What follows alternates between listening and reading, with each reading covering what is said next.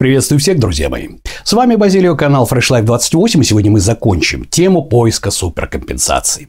В прошлых роликах мы как раз обсуждали, что же это такое за суперкомпенсация. На самом деле она состоит из а, компенсации различного рода элементов, которые участвуют, да, факторов, которые участвуют в росте наших мышц. Это и восстановление центральной нервной системы, и гормонального фона, это и восстановление гликогена и запаса электролитов, и, соответственно, креатин-фосфата. А сегодня мы говорим о самой сложной части. О восстановлении суперкомпенсации сократительных элементов, то есть мышц. Поехали!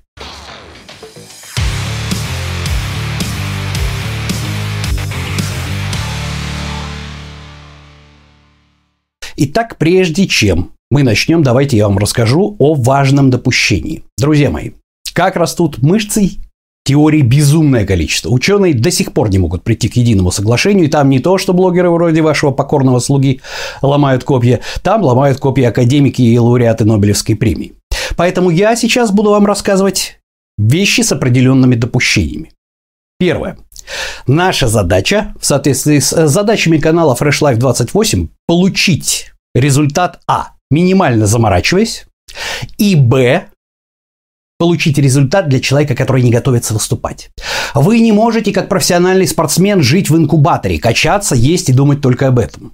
Мы все-таки люди заняты, и канал Fresh Life 28 для обычных людей. Наша задача не выглядеть на пляже отвратительно. Собственно, о чем я вам и буду рассказывать. Кроме этого, допущение следующее. Будем считать, что вы правильно питаетесь, будем считать, что вы физически здоровы, будем считать, что вы не используете никаких запрещенных препаратов, это натуральный тренинг, и будем считать, что вы новичок, то есть стаж ваших тренировок от нуля до года. Вот так вот.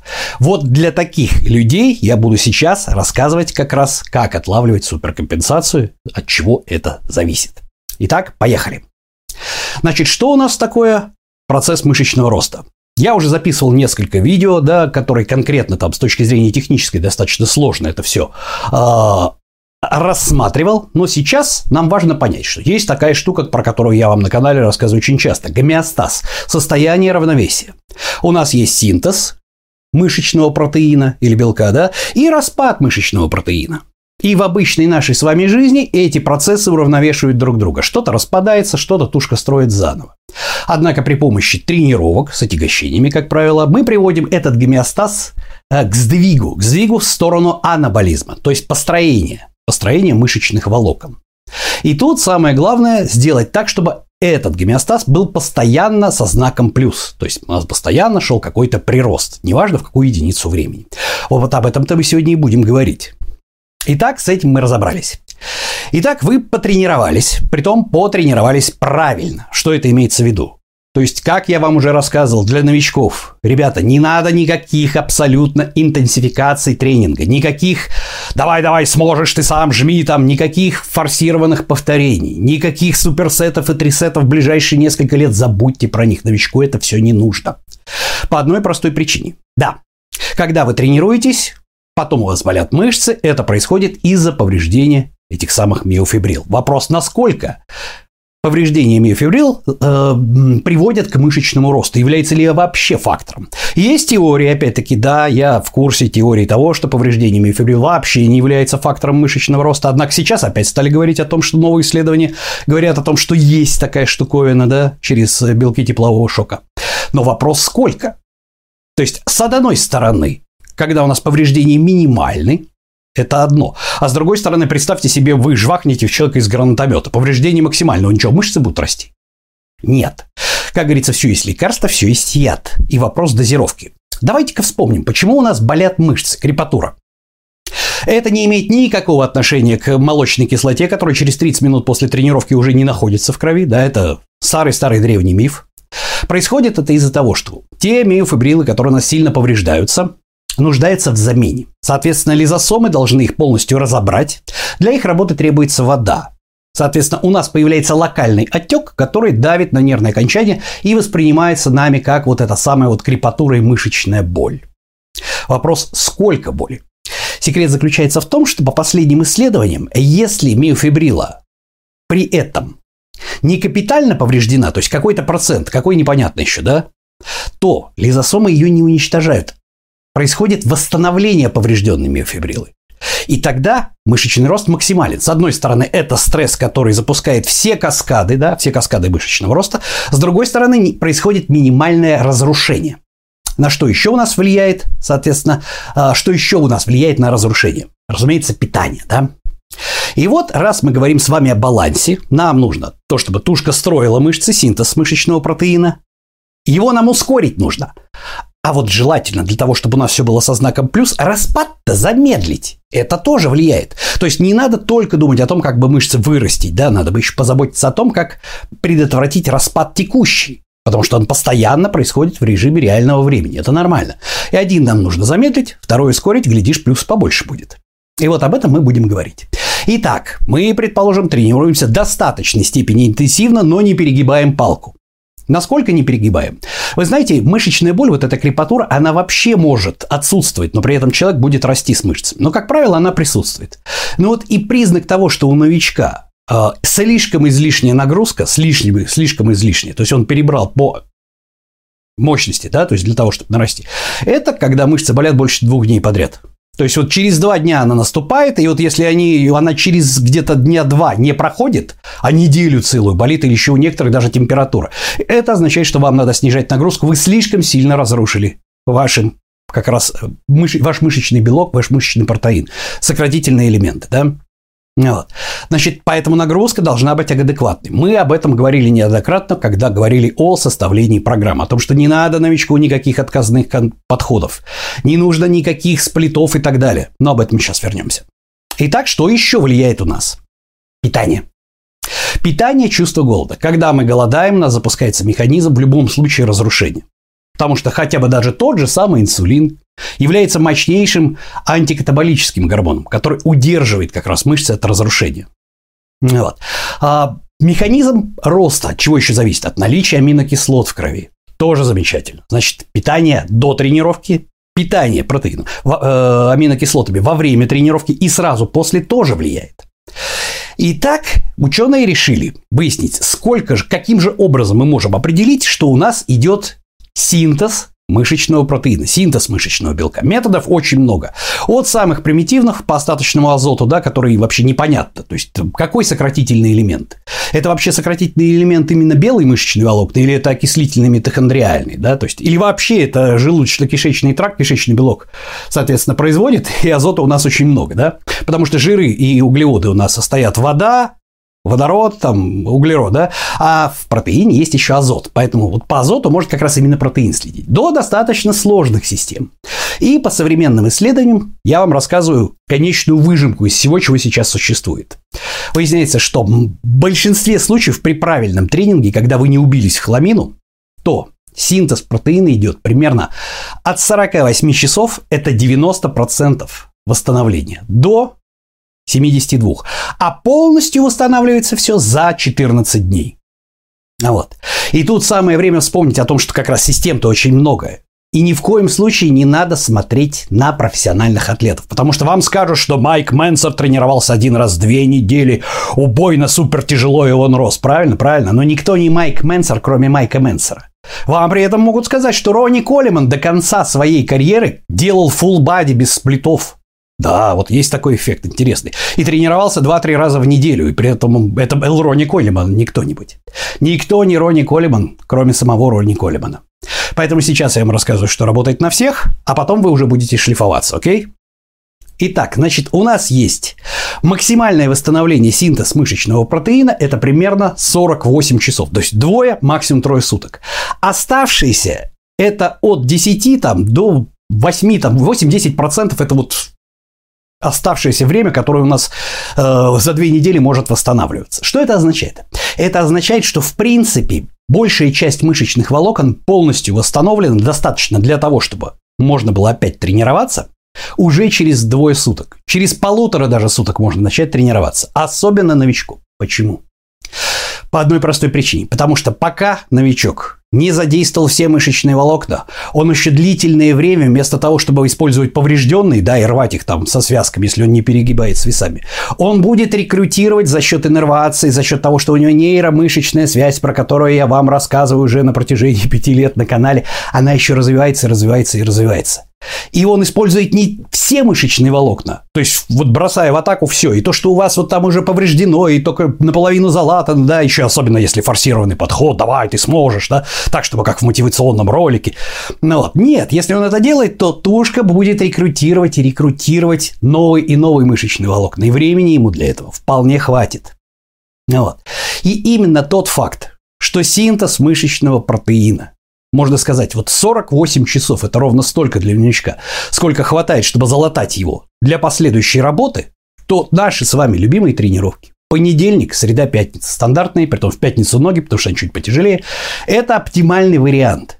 И сколько раз качать мышечную группу? Для новичка как раз full body. Full body – это когда вы за одну тренировку прокачиваете все тело.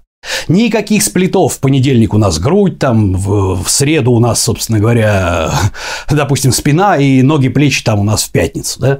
Это все хорошо, года через 3-4, но для новичка, я повторяю, мое мнение, которое подтверждается мной на практике, для новичка full body первые года два, блин, это, а то и больше, не факт того, что вообще на самом деле э, центральная нервная система уже перестанет вывозить, да, а то и больше. Но первые два года для новичка это совершенно нормально. Точно так же не надо заморачиваться сейчас поначалу. Ни с какими вот этими вот наворотами, три-сеты, дроп-сеты. Я понимаю, что в модных роликах это очень красиво выглядит, когда атлет венозный на пике формы, особенно какой-нибудь известный атлет, чемпион чего-нибудь, как он вам с разных ракурсов вам показывает под музыку камера, как он, значит, так и так, и три-сеты, суперсеты. Ребята, вам это ничего не нужно. Серьезно говорю. Не поддавайтесь на эти провокации.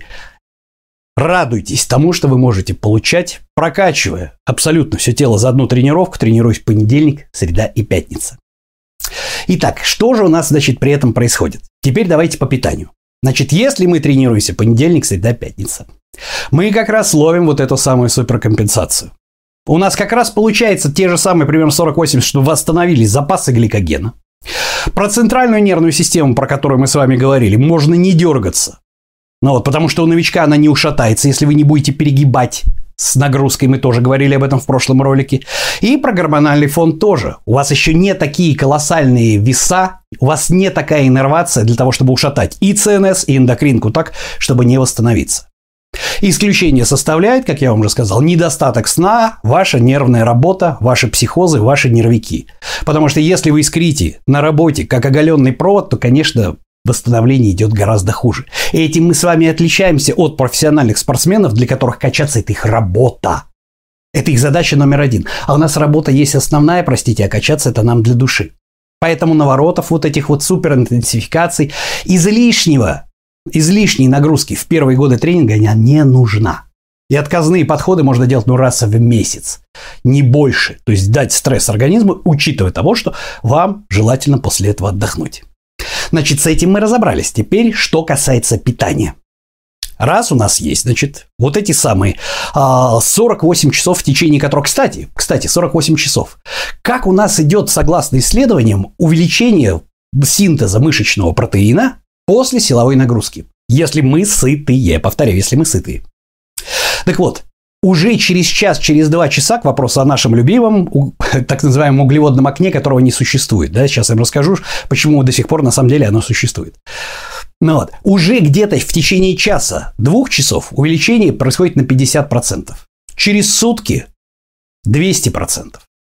И где-то к концу, через 48 часов, синтез мышечного протеина приходит практически в норму. Он уже латает там, соответственно, вот эти остатки, которые уже тяжело уже отсмотреть на аппаратах, да, которых проводят как раз измерения. Итак, раз у нас есть вот это даже не углеводное окно, а, не знаю, там это не окно, пожалуй. То есть это, это что-то побольше уже такое. В течение 48 часов. Почему я говорю, что обязательно надо поесть перед тренировкой? Почему обязательно желательно пить, если вы качаетесь, аминокислоты во время тренировки в свободной форме, не протеин, ни в коем случае, именно аминокислоты в свободной форме. И почему нужно пить протеин после тренировки и желательно управиться вот в эти, там, в час-два и желательно выпить сразу, да? По одной простой причине. Бодибилдинг – это а, спорт или деятельность, которая э, завязана на минимальных, скажем так, по одному проценту кирпичиках, которые вы вкладываете в общий результат. То есть вот тут вот не доделали плюс процент, вот тут вот доделали плюс еще один процент, вот вам плохо сделали минус полпроцента. И когда вы соберете примерно там, представьте себе, 20, 30, 40 вот таких маленьких-маленьких факторов, которые дают по полпроцента, по 1%, вдруг выясняется, что результативность-то она получается из 40 пунктов, пусть даже они по 1% дают, плюс 40%. Это много. То есть представьте себе, что вы за 48 часов, первые часы, когда у вас прыгнуло на 50%, ничего организму не дали. За тренировку у вас аминокислотный пул полностью истощен. То есть тушке что-то надо, а ну да, ничего страшного не произойдет, она потом нагонит. Но вы потеряете хотя бы 1% из возможного роста. Вам кажется, что это незаметно, но бодибилдинг – это как раз та деятельность, в которой все складывается из вот этих вот мельчайших деталей по одному проценту. То есть нельзя сказать, что для того, чтобы быть вот так вот офигенно, получить хороший результат, надо взять несколько вещей, которые будут давать по принципу Паретта 80, э, значит, 20% э, усилий будет давать 80% результата, и все будет хорошо. Здесь это не так. Здесь вы получите 50%, но этого будет недостаточно, чтобы стать лучшим. Если вы хотите реально хорошего результата, надо вот эти вот мелочи соблюсти, которые там процентик, тут 3 процентика, тут 5 процентиков, и в результате через год Давайте попробуем так. Ну вот, предположим, вы за год, за два года, неважно там, э, не сухой, конечно, не сухой, но вы набрали 10 килограмм. Ну вот, что такое сверху там в чистом, предположим, вот в чистом там из чистых 10, да, там еще там пятерку жира набрали, да, вот плюс 10% к этому, это еще плюс 1 килограмм. Любой спортсмен нам скажет, что килограмм мышечной массы может очень серьезно повлиять на оценку даже судей. Это очень много. А теперь представьте себе, что вот такой процесс у вас происходит на протяжении, сколько можно накачаться, как есть ролик такой у меня, там 4-5 лет. То есть вы можете теоретически прибавить к своей сухой мышечной массе плюс 5 килограмм в течение 5 лет, если будете соблюдать вот эти мелочи. Много это или мало? 5 килограмм – это очень много сухой мышечной массы. Это разительный будет результат. Это на фотографии будет очень сильно видно. Поэтому мелочи здесь очень важны. Итак, перед тренировкой, да, за два часа мы поели сложных углеводов. Для чего? Чтобы была глюкоза, потому что наша тушка работает на аденозин, трифосфате замечательном, который сначала у нас вычерпывается из глюкозы в крови, а потом уже берется из гликогена в мышцы, которые работают при том, да, то есть мышцы из бицепса, они не могут забрать гликоген из квадрицепса, из бедра и там из ног и его использовать, он может только свои запасы использовать. Вот, а глюкоза общая, да? Итак, углеводов мы с вами поели. Значит, что еще нужно сделать? Обязательно съесть быстрого белка. Яичный белок или протеин, да, сывороточный лучше всего. Для чего? Потому что аминокислоты, которые находятся в вашей крови, они как раз очень сильно влияют на то, чтобы сдерживать разрушение во время тренировки вот этого самого мышечного белка, да, то есть чтобы разрушение РМП было максимально в минимуме, построения во время тренировки в любом случае не будет, но мы будем сдерживать разрушение. И одно из самых важных, да, это есть исследование о том, насколько у нас идет, что у нас увеличивает из всех аминокислот больше всего синтез мышечного протеина. Это лейцин. Одна из аминокислот, лейцин и лейцин-валин, да, замечательные. Как раз аминокислоты, вот эти самые БЦА, да. Ну вот. Однако мы знаем, что во время тренировки есть протеин нельзя. Ни в коем случае. У нас активируется сразу парасимпатический отдел вегетативной нервной системы, отвечающий за пищеварение, придавит активность симпатического отдела, который отвечает за тренировки, и либо вы не будете ничего пищеварить, у вас будет колом в животе тяжесть, либо вы будете сонной на тренировке. Значит, нам нужно что? Аминокислоты в свободной форме. Потому что они не задействуют процесс пищеварения, они сразу попадают в кровь, и парасимпатическое отдел они не задействуют. Раз. И как раз сразу после тренировки нам желательно выпить тоже либо протеин на воде сывороточный, либо поесть быстрого белка какого-то, то есть вот этих самых как раз яичных белков, что-то быстрое, да? Для чего? Чтобы не потерять хотя бы один лишний вот этот час, хотя да, 48 часов у нас идет вот этот весь синтез мышечного протеина, но нам желательно вот тут процентик-то этот не потерять. И не сидеть голодными, а сразу восполнить аминокислотный пул, который немножко у нас за тренировку-то поистрепался. Таким образом, мы можем поймать этот самый момент 48 часов, когда мы придем через день в понедельник, в среду, да, хорошо отоспавшись и так далее, и мы можем сделать больше, чем оно было. И новичок может прогрессировать линейно достаточно долго. Чего не скажешь уже об опытном атлете. Об этом вы тоже уже знаете. Но это совсем другая история, которая будет включать в себя как раз вопрос периодизации. Об этом тоже было периодизации ролик. То есть, когда атлет уже опытный, ему уже необходима периодизация для того, чтобы скажем так, поскольку э, ресурсы расходуются не одновременно, да, то есть там центральная нервная система где-то больше, там где-то гликоген быстрее восстанавливается, где-то еще, то спортсмен начинает э, чередовать тяжелые тренировки с более легкими. Более легкие для того, чтобы, соответственно, а, просто поддерживать синтез протеина, да, поддерживать, то есть не давать э, скатываться в минус, не давать скатываться за пределы, то есть как раз за пределы суперкомпенсации, когда идет откат, ну, вот, но при этом не разрушаться, то есть не перегибать, не насиловать центральную нервную систему и все. Но это все уже не для вас, это все придет не скоро. Теперь давайте вкратце соберем все в единое целое. Итак, друзья мои, что касается той самой суперкомпенсации. Что нужно сделать, чтобы голова вообще не болела? Особенно у новичка, который приходит в зал с нуля, тренируется год. Или тренировался год, но тренировался неправильно, там, занимался какой-то ерундой, еще чего-то. То есть, первое, мы понимаем, что у нас суперкомпенсация – это сверхвосстановление запасов электролитов, гликогена в мышцах, коллоидный раствор там, и так далее, так далее, так далее, да? Восстановление нашей центральной нервной системы, восстановление гормонального фона и восстановление разрушенных миофибрил. Судя по всему, для новичка идеальный вариант, почему новички растут всегда хорошо, практически надо составить очень плохую программу, чтобы новичок не рос, да, и совершенно ничего не делать в зале и халявить. Это как раз вот тренировки понедельник, среда, пятница. Притом, поскольку у нас синтез мышечного протеина занимает 48 часов и это 90% восстановления, то есть не обязательно, что если у нас миофибрила повреждена, она обязательно вот на 10% ее недовосстановили, она обязательно тут же разрушится. Нет, конечно. Все не так тривиально. Но этого вполне достаточно, чтобы проводить тренировку следующее. Это должно быть, на мой взгляд, full body. То есть мы не лезем в сплиты, если мы новички, да. Мы не занимаемся это вот грудь, спина, там еще чего-то, еще чего-то. Я, конечно, понимаю, что тренера обычно всех новичков сразу в сплит вставляют. Но я считаю, что это неправильно, да. Потому что новичок вполне может тренировать понедельник, среда, пятница все тело и успевать восстанавливаться, при условии, что он правильно ест, при условии, что он нормально высыпается и при условии, что он, соответственно, по минимуму психует и нервничает. Если человек здоров, нормально ест и нормально спит, этого вполне на год, на два хватит. Естественно, можно из, изменять саму программу, чтобы тушка не привыкала, но это не имеет эм, отношения, скажем так, к методике тренировок. То есть, как уже я сказал, которые используют более опытные атлеты, такие как разбиение на сплит, вверх-вниз или на тройной сплит, и уже такие вещи, как периодизацию, когда мы чередуем тяжелые тренировки, предположим, с легкими, с восстанавливающими и так далее, так далее, так далее.